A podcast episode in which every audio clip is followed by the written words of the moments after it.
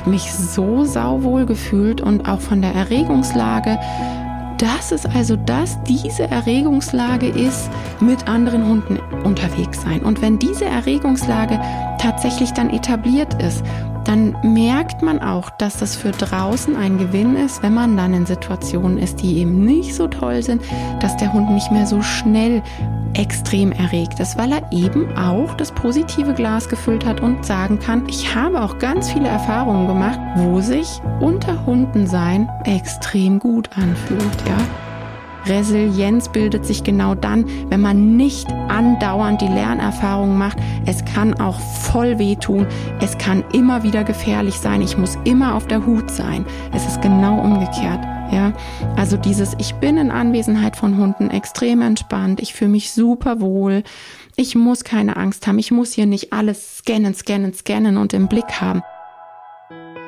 Hallo und herzlich willkommen zu einer neuen Folge von Dog and Talk auf eine Gassi-Runde mit Dr. Janie Mai, dein Podcast für bedürfnisorientiertes Zusammenleben mit Hund. Schön, dass du wieder eingeschaltet hast. Ich freue mich. Ich habe diese Woche das Thema Social Walks im Gepäck. Ich habe vor ein paar Wochen in meiner Membership Community das Thema Social Walks gehabt. Wir haben uns so drüber unterhalten, beziehungsweise haben wir angefragt, hey, was hattest du für Erfahrungen mit Social Walks? Und die Antworten waren so extrem breit gefächert von, oh Gott, absolute Hölle bis hin zu, das hat uns super viel gebracht und hat super, super viel Spaß gemacht, machen wir regelmäßig und so weiter. Und deshalb habe ich mir gedacht, hey, da mache ich eine ganze Podcast-Folge zu. Zum einen, was ist denn das überhaupt? Für was ist es im Bestfall gut? Im blödesten Fall, was kann man da mitnehmen oder was kann da passieren? Und ja, einfach so diese Wichtigkeit, auch hier wieder so dieser Anschubser an dich, dass du wirklich darauf vertrauen darfst. Und sei es in den ersten paar Minütchen, dass du dir denkst vom Bauchgefühl, okay, ich bin hier in, in einem falschen Film, das ist nicht gut. Hör darauf. Du darfst auch schon nach 30 Sekunden sagen, okay, ich habe doch keine Zeit und ich gehe wieder heim und schnapp mir meinen Hund. Weil das hatte ich auch so rausgelesen und kommt für mich auch immer wieder so im Hundetraining raus, dass man sich so verlässt. Ah, das muss so. Naja, da ist ja jemand, der hat ja Ahnung, die Person, die sagt, das ist so und dann vertraut man da irgendwie drauf, obwohl das Bauchgefühl die ganze Zeit brüllt, äh, falscher Film. Und wenn wir jetzt beim Brüllen sind, wenn dein Hund das da eh tut und dir ganz deutlich zeigt, durch alle Register, die er so hat, äh, nee, falscher Film, hier fühle ich mich nicht wohl. Bitte vertrau darauf und du wirst eine erwachsene Person, du darfst die Entscheidung für deinen Hund treffen keiner kennt ihn so gut wie du persönlich. Und wenn du für deinen Hund und dich die Entscheidung triffst, äh, ich möchte hier gehen, dann darfst du das. Du musst da niemanden um Erlaubnis bitten und kein schlechtes Gewissen haben. Das möchte ich auf jeden Fall schon gleich zu Beginn mitgeben. Ich habe einfach mal die Suchmaschine gefragt, äh, was ist ein Social Walk? Und da kommt raus, der Social Walk oder auch Sozialisi Sozialisierungsspaziergang. Wow. Der Social Walk oder auch Sozialisierungsspaziergang ist ein Spaziergang, der von gegenseitiger Rücksichtnahme geprägt ist. Bei solch einem Spaziergang laufen alle teilnehmenden Hunde in einer kleinen Gruppe an der Leine in angemessenem Abstand zueinander, entweder hinter oder neben einem. Hört sich total gesittet und tatsächlich auch so an, als würde das Spaß machen, wenn man das so liest. Frau Harper hat das erfunden, das ist eine Hundetrainerin aus den UK und ähm, sie hatte so diese Idee und hat einfach das Trainingsangebot entwickelt. Aber Tatsache ist ja da dann auch wieder, der Name an sich, den kann jeder benutzen, da kann jeder daraus machen, was er so möchte und was er da ganz persönlich auch darunter versteht. Und ich glaube, hier ist so das Problem, dass man eben nicht sagen kann, da steht Social Work, ich melde mich dazu an und dann ist es genau das, was ich mir so vorstelle, vielleicht auch schon irgendwo anders erlebt habe. Das ist wie bei allen Angeboten, das ist hochgradig individuell und du musst es dir anschauen. Deshalb hier mein Tipp, frag doch mal an, und mir wäre es das wert, selbst wenn ich es bezahlen müsste, ob du die erste Runde ohne Hund mitgehen darfst. Ja, weil dann hat man eben nicht die Geschichte von, okay, mein Hund hat hier jetzt eine krasse Erfahrung gemacht, die dann vielleicht dazu führt, dass ich die nächsten Tage, Wochen, Monate Trainingsdinge habe, die ich eigentlich vorher nicht hatte und so auch gar nicht wollte. Und ich finde das immer ganz wichtig auch, dass wenn man mal nicht mit dem eigenen Hund so beschäftigt ist, es ist natürlich eine hochgradige Ablenkung, ja, wenn man sich da auf den Hund fokussiert, dann kann man ohne Hund eben ganz anders wahrnehmen. Ja, und das finde ich auch immer eine ganz gute Erfahrung. Vielleicht das als Tipp, dass du dir so ein Social Walk vorher eben mal ohne Hund zu Gemüte führst und dir anschaust, wie das so ist. Also für wen ist dieses Angebot überhaupt? Ich würde sagen, in der Hauptsache tatsächlich erstmal für den Mensch, weil der Mensch ist hier gefordert. Also du solltest das nicht machen an einem Tag, wo du dir eh denkst, boah, ich bin so schlapp und hoffentlich kommt heute nicht noch irgendwas on top und Ressourcen habe ich irgendwie auch nicht so wirklich, sondern echt an einem Tag, wo du denkst, du hast Ressourcen, du fühlst dich wohl und du hast richtig Bock drauf, da jetzt äh, begleitet zu werden, etwas zu lernen, ähm, ja, so richtig mit angeschalteten Sinnen alles Mögliche wahrzunehmen. Denn es geht ja hierbei darum, Leinenhandling, Hundekörpersprache lesen lernen, nicht nur die von dem eigenen, sondern vielleicht auch dann frühzeitig einschätzen zu können, der guckt schon so oder der schnuppert so rüber, was auch immer, ich laufe mit meinem malen Bogen, weil man dadurch natürlich auch frühzeitiger Entscheidungen treffen kann, wenn man angeleitet wird, gebrieft wird und einem wirklich auch dabei etwas erklärt wird. Eben sowas wie, hey, schau mal, hast du das gesehen? Hast du ähm, dieses Signal gesehen bei deinem Hund oder bei dem anderen? Tools für mehr Entspannung finde ich auch total wichtig, dass so ein Social Walk eben wirklich auch dafür da ist, immer wieder so Ruheinseln einzuschieben. Und hier habe ich persönlich, als ich das früher hier noch vor Ort angeboten habe, immer auf, man sagt immer so blöd, das schwächste Glied in der Gruppe ähm, eine Aussage, die sich nicht so positiv anhört, aber was ich damit sagen will, ist, man orientiert sich da nicht an den absolut resilienten Hunden, die da so gesettelt sind und in sich ruhen, sondern man sollte unbedingt das Augenmerk auf dem Hund haben, wo man von Anfang an weiß, super sensibel, vielleicht noch nicht viele Tools an der Hand mit Erregung und Stress umzugehen und da wirklich immer ein Auge drauf zu haben und dann entsprechende Pausen einzulegen, kurze Entspannungspausen. Und es ist natürlich auch ein Übungsfeld für gesicherte Kontakte. Weil natürlich, wenn da eine Person anleitet und sagt, hey, die zwei, die haben sich jetzt schon beobachtet, ich habe das beobachtet, ich sehe körpersprachlich, das wird gut klappen. Und dann leitet man diese zwei an, wie die Stück für Stück in den Nahkontakt kommen können. Dann gibt einem das ein super tolles Übungsfeld, natürlich nochmal mit diesem Sicherheitsanker, da ist jemand, der auch aufpasst und das im Blick hat. Und das finde ich einfach grandios, um das mitzunehmen. Und es stärkt einen auch so ein bisschen für den Alltag. Wenn man, ich sage ja immer so schön, das positive Glas gefüllt hat, wenn man eben auch diese Lernerfahrungen gemacht hat, ich fühle mich super wohl. Und ich meine da jetzt auch dich selbst, weil der Mensch wird da ja oft vergessen bei, wenn wenn es um Hundebegegnungen geht, dann sind auch die Menschen schon angespannt, die sich zu Hause denken, boah, wo gehe ich heute wieder spazieren? Hoffentlich treffen wir nicht XYZ und oh, am besten gehe ich da und ne, man macht sich, wer weiß, was für Gedanken davor. Und da dann auch so ein Stück weit einfach so ein Safe Space zu haben, wenn man das schon ein paar Mal erfahren hat, zu sagen, ich muss heute nicht mit diesem Gefühl der Anspannung schon losgehen, mit diesem Radar komplett geöffnet, wo ist was, wo, wo bewegt sich was, wo kommt jemand auf uns zu. Das ist doch einfach mal ein super cooles Erlebnis, auch eben für den Menschen, für den Hund grundsätzlich eben auch. Da komme ich gleich noch zu. Also so dieses frühzeitig erkennen können, was sagt mir mein Hund, was sagt der andere Hund. Generell Hundekörpersprache besser einordnen zu können, finde ich einfach super grandios dabei. Ähm, dieses eine, ja, es ist alles eine Frage des frühzeitigen Eingreifens. Das ist so, wenn es um um Hundekontakte geht, gerade bei, bei Fremdhundekontakten, dass man eben sagt, die persönliche Leiter der Kommunikation meines Hundes sieht so und so aus. Und am Anfang sieht man vielleicht erst so die höheren Stufen. Keine Ahnung, er knurrt oder er springt in die Leine und bellt. Das sind dann schon recht hohe Stufen.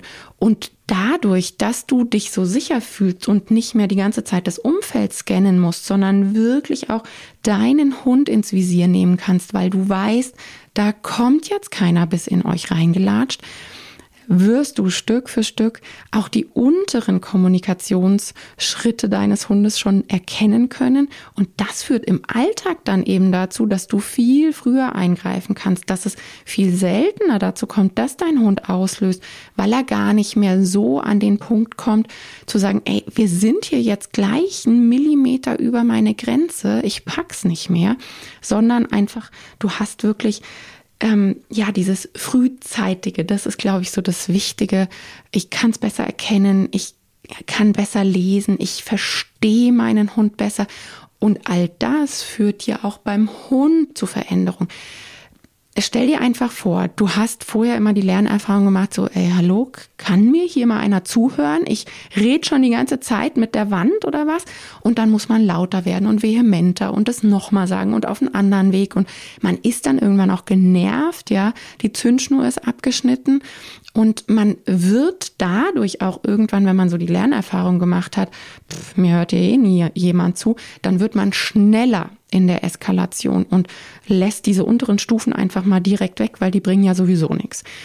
Und umgekehrt, wenn man dann die Lernerfahrung macht, hey, ich werde verstanden, wie cool ist denn das? Ich muss gar nicht die Leiter weiter nach oben latschen, sondern naja, dann sage ich es vielleicht hier unten noch ein zweites Mal, aber ich habe jetzt diese Sicherheit und die Versicherung, ich werde hier unten abgeholt. Und das führt ja eben dazu, dass diese Kommunikation Hund-Mensch-Team, wie man immer so schön sagt, viel besser wird, ja. Und ja, dadurch ist es so, dass der Hund quasi eine längere Zündschnur bekommt, weil er eben gelernt hat, hier unten werde ich abgeholt. Normal werde ich hier unten schon abgeholt. Und selbst wenn man dann mal ein bisschen pennt, wir sind ja auch nicht immer schnell, ja. Selbst wenn man dann mal ein bisschen pennt, wenn der Hund diese Versicherung hat, ich spreche da mal so bildlich, dann wird aus dieser, aus dieser Sprosse von der Strickleiter quasi ein Podest. Dann bleibt der Hund erstmal da, weil er gelernt hat, ich werde hier abgeholt, früher oder später, dann bleibe ich hier mal und zeig's halt nochmal. Aber ich weiß, ich werde hier abgeholt und ich muss nicht diese Strickleiter weiter nach oben rennen. Und das bringt einem im Alltag was, ja. Ähm, von daher ist dann so ein geführter, ruhiger, gut gestalteter Social Walk natürlich auch etwas, was euch im Alltag Stück für Stück nähert und da dann auch tatsächlich erregende Situationen Stück für Stück quasi üben können. Also, dass man in diesem Social Walk, der tatsächlich im Bestfall total ruhig, öde, langweilig, still, ruhig, gechillt, such dir noch ein paar andere Worte aus, ablaufen sollte.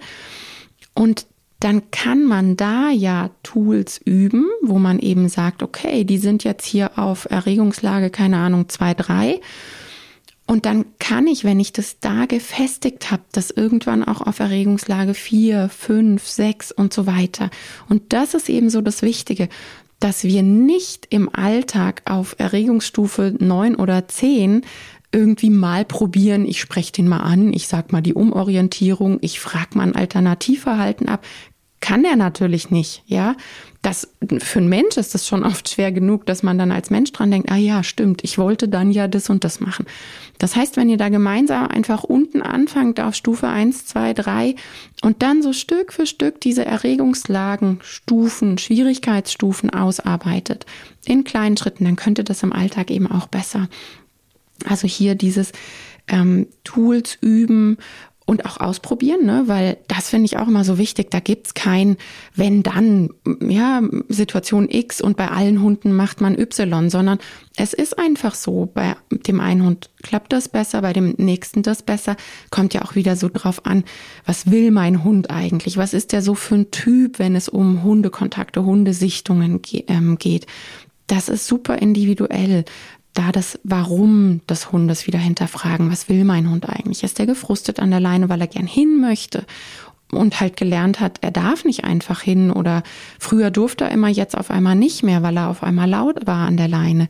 Oder ist es wirklich ein Hund, der sagt, boah, ich habe voll Stress mit fremden Hunden, diese Erwartungsunsicherheit, ich kenne dich nicht, keine Ahnung, ob du nett oder blöd bist und will der eher vertreiben oder hat dein Hund Aggressionsprobleme?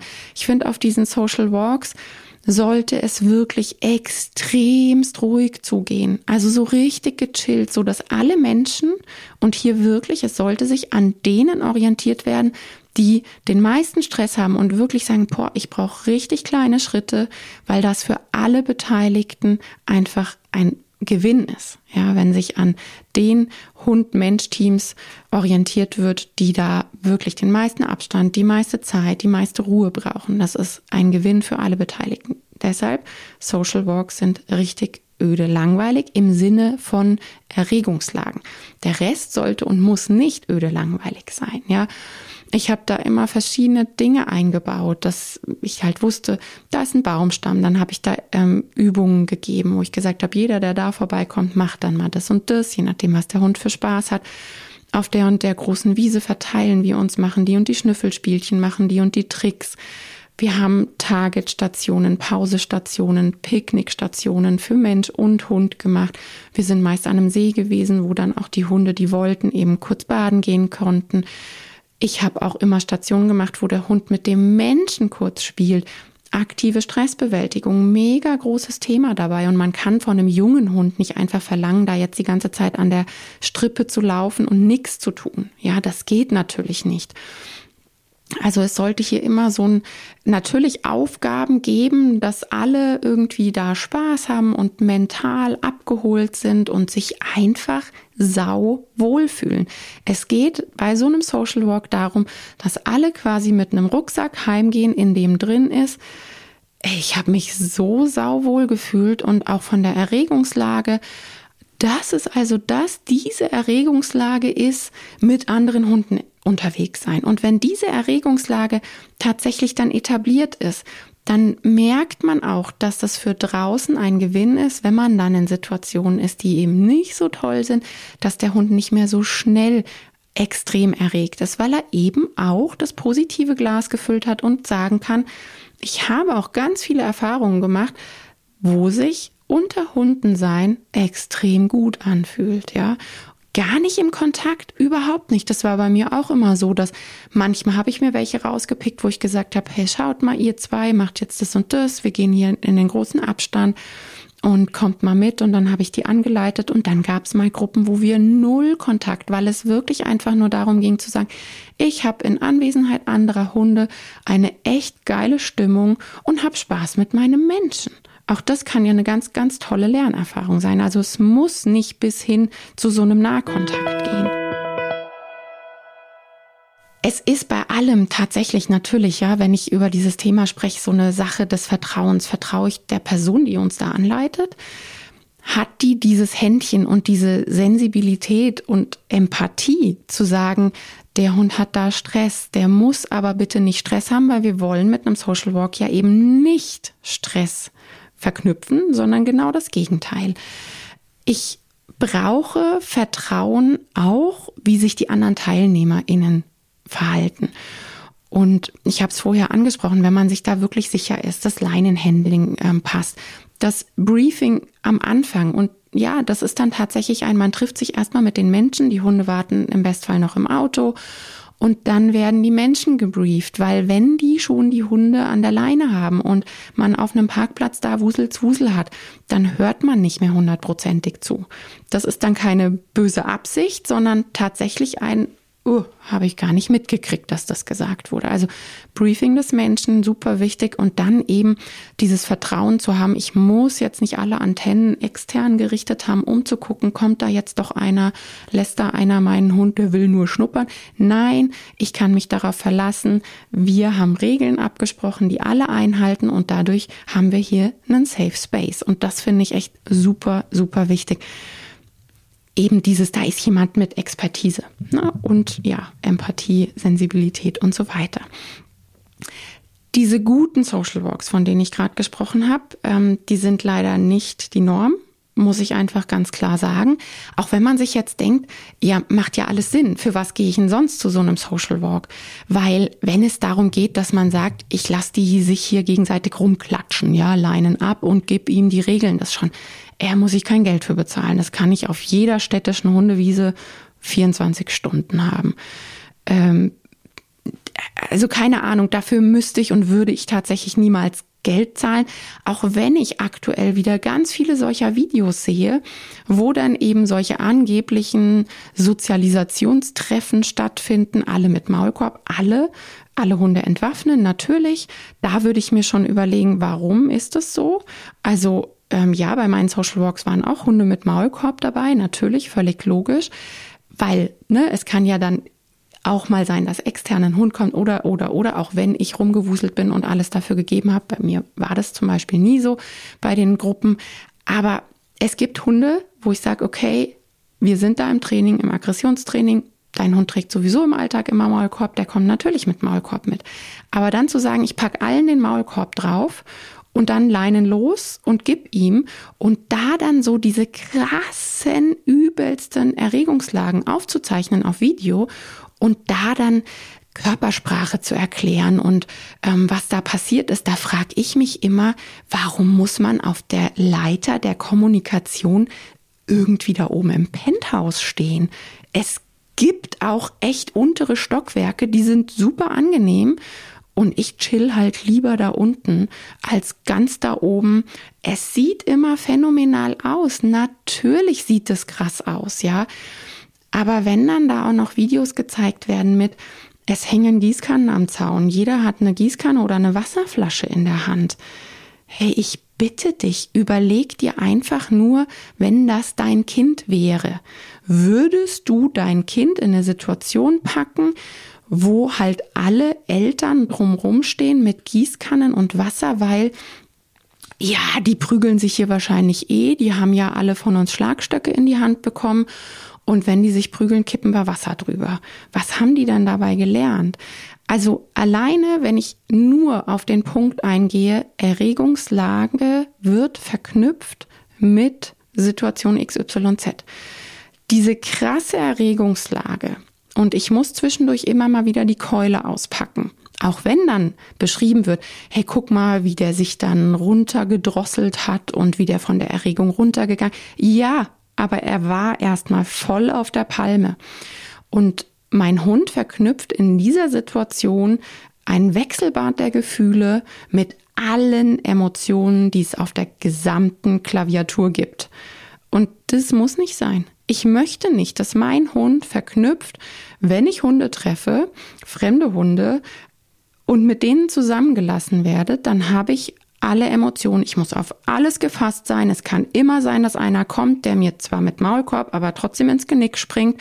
Ich muss immer darauf gefasst sein, dass hier einer kommt und mich umpuncht, weil er weiß, er hat einen Maulkorb drauf, weil Hunde sind ja nicht doof. Ich kann zwar sagen, die können nicht durch die Zähne verletzen, aber ich habe wirklich schon Videos gesehen, wo ich mir denke, ist es euer Ernst? Das ist Wrestling und die Hunde haben am nächsten Tag Hämatome am Körper. Na klar haben die keine tiefen Verletzungen, weil der Hund war entwaffnet und konnte nicht beißen. Aber Hunde können körperlich klatschen, dass wirklich kein Auge trocken bleibt. Und muss mein Hund lernen, dass man so mit anderen Hunden umgeht oder dass mit ihm so umgegangen wird? Äh, nee, echt nicht. Ich gebe alles dafür, dass mein Hund diese Lernerfahrungen nicht macht.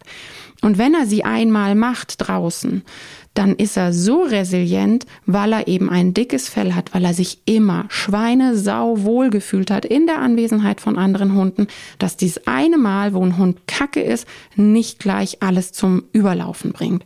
Es ist genau umgekehrt. Das heißt, dieses angebliche, der Hund lernt hier, wir von ganz oben runter. Ich glaube, es, es, es gleicht sich so, wenn wir auch beim Menschen reingucken, wie, was wird da immer wieder erzählt bei Kindern. Es ist genau umgekehrt. Resilienz bildet sich genau dann, wenn man nicht andauernd die Lernerfahrung macht. Es kann auch voll wehtun. Es kann immer wieder gefährlich sein. Ich muss immer auf der Hut sein. Es ist genau umgekehrt. Ja, also dieses, ich bin in Anwesenheit von Hunden extrem entspannt, ich fühle mich super wohl, ich muss keine Angst haben, ich muss hier nicht alles scannen, scannen, scannen und im Blick haben. Alleine die Tatsache, wie viele Hunde da oft wirklich aufeinander losgelassen werden, führt ja zu einem kompletten Overload. Ein Hund, wenn man sich das mal anschaut, wie lange Hunde die wirklich nur zu zweit, wie lange die sich beobachten, wie lange die Luft wittern, um sich eben kennenzulernen. Und kennenlernen findet nicht zwangsläufig statt mit ich springe auf dich drauf oder ich steck dir die Nase in den Po, sondern von weitem. Wie viel Zeit die darauf verwenden, sich super kleinschrittig, freundlich im Bogen laufen, umeinander wittern und irgendwann, wenn die überhaupt nur Bock haben, kommt es zum Nahkontakt. Ansonsten stravanzen die wieder woanders hin. Jeder geht irgendwo schnuppern. Der nächste hat das Tool, ich gehe mal buddeln, dann habe ich hier aktive Stressbewältigung. Ich fand den gerade ein bisschen spooky, aber ne, wir mussten ja nicht zueinander gehen. Und wenn da 10, 15 Hunde aufeinander losgelassen werden, dann ist es von Haus aus überfordernd. Das kann gar kein Gefühl geben von, oh, jetzt lasse ich mir hier mal Zeit, dich kennenzulernen. Ja, also da wirklich auch immer so ein bisschen den Perspektivwechsel machen. Kann da ein Hund kleine Eskalationsschritte lernen? Ja oder nein? Ist da die Möglichkeit überhaupt gegeben für kleine Kommunikation?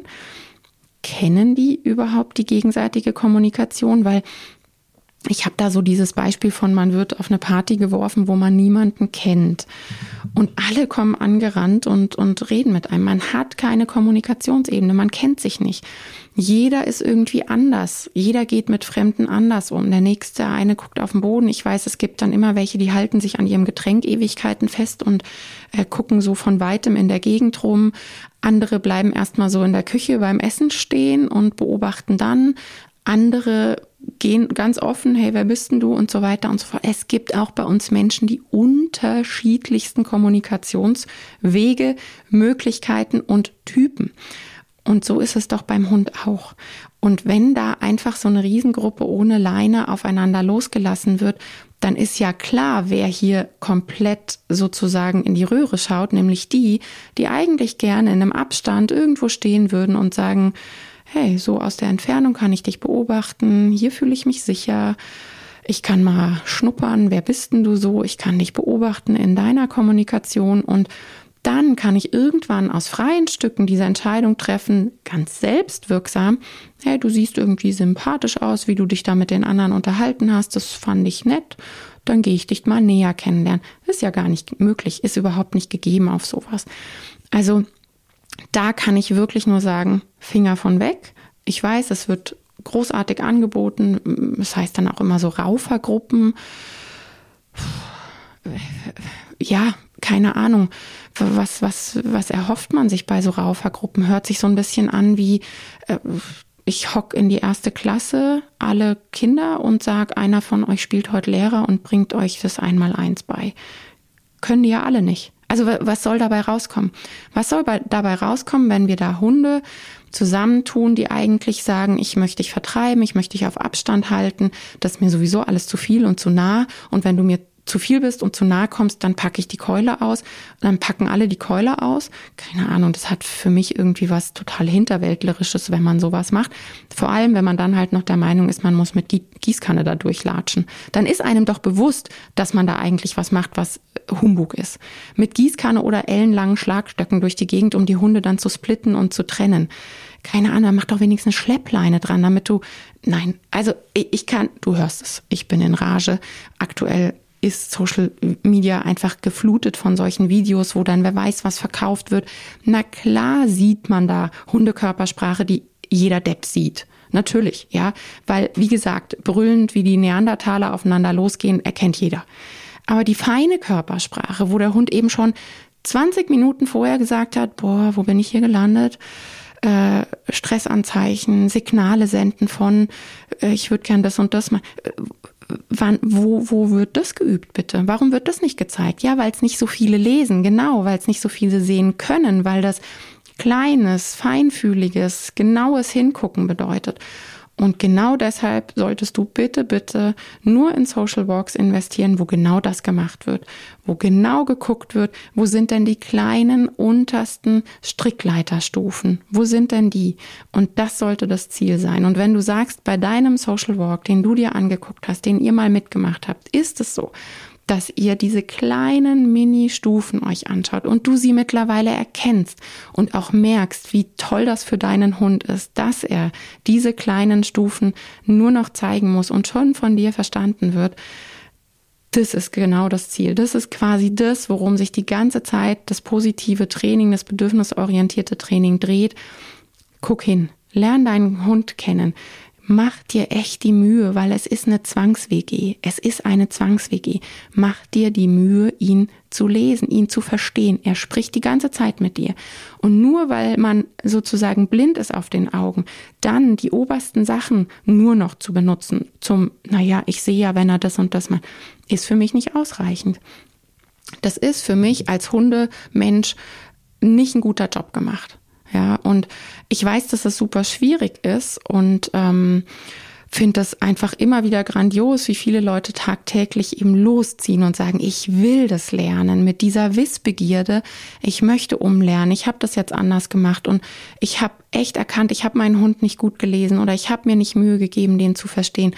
Und jetzt losgehen und sagen, jetzt möchte ich das lernen einfach immer wieder Hut ab. Ich finde es grandios, wenn das gemacht wird. Und so ein gut geführter Social Walk ist da wirklich eine ganz, ganz tolle Gelegenheit dafür, wenn man Anleitung dafür hat. Es ist natürlich kein Muss. Es gibt auch andere Möglichkeiten, das zu machen, auch privat gestaltet. Also das ist zum Beispiel was, was wir in meiner Membership haben.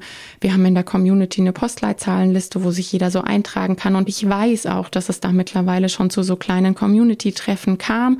Und genau das ist quasi das. Du musst es ja nicht irgendwie von Fachpersonen unbedingt geführt haben. Wenn du sagst, du hast da mittlerweile genug Wissen oder machst auch Videos davon und ihr trefft euch zu zweit, dann kannst du das auch privat so gestalten, dass es eben die kleinen Kommunikationsleitern anspricht und nicht die ganz großen, weil die ganz großen sind ja die, die wir eher weniger brauchen sollten. Und da ist es wirklich wie im menschlichen, wenn man die oberen Stufen ständig braucht. Klar kann man sich zum einen fragen, sollte ich mal meine Kommunikation überdenken, aber das alleine reicht ja nicht, ja. Wenn ich meine Kommunikation im unteren Bereich habe und mein komplettes Umfeld nichts davon rafft, dann habe ich immer noch ein großes Problem, ja. Und dann natürlich geht man dann wieder auf diese hohen Stufen der Kommunikation, damit man hier endlich mal verstanden wird. Und das ist ja aber ein Zeichen von in großer Not sein, ja. Also ich glaube, ich habe ganz viel Infos mitgegeben, auf was du achten kannst, auf was du achten solltest. Ähm, natürlich ist hier ganz viel persönliche Meinung vorhanden. Es ist ja auch mein persönlicher Podcast, Überraschung. natürlich gebe ich da meine Meinung kund und was ich davon halte. Am Ende weiß ich eh, dass es jeder macht, wie er möchte und das ist ja auch total okay. Aber ich habe meine Gründe, warum ich es mache, wie ich es mache und warum ich es anbiete, wie ich es tue. Ich wünsche dir eine ganz schöne Zeit und bis nächste Woche. Tschüss.